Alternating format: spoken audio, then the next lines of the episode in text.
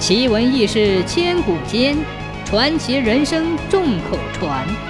千古奇谈。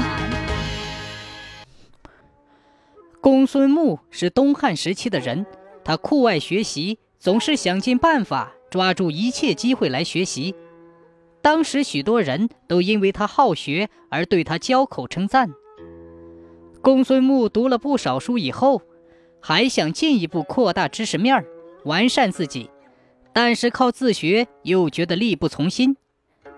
太学里的老师知识渊博，见识很广，公孙牧就想进太学去继续学习。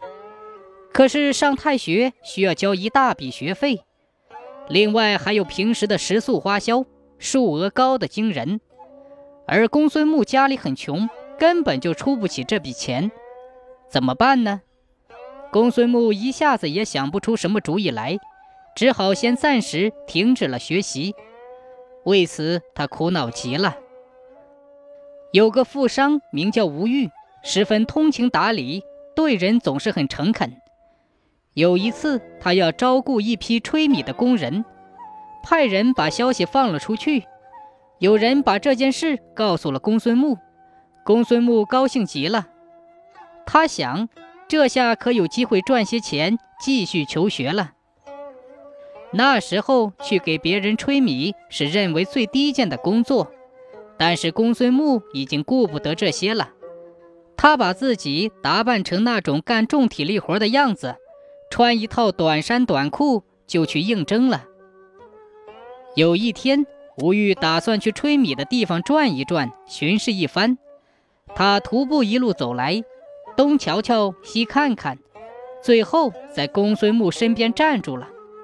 公孙木正干得满头大汗，也没有注意吴玉在他身边，还是一个使劲的吹他的米。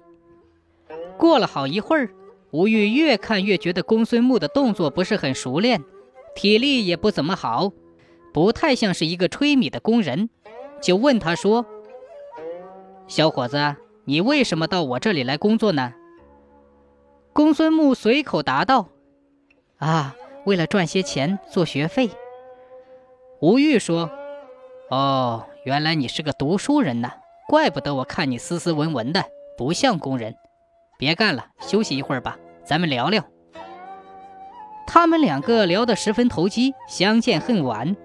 后来，这两个人就结成了莫逆之交。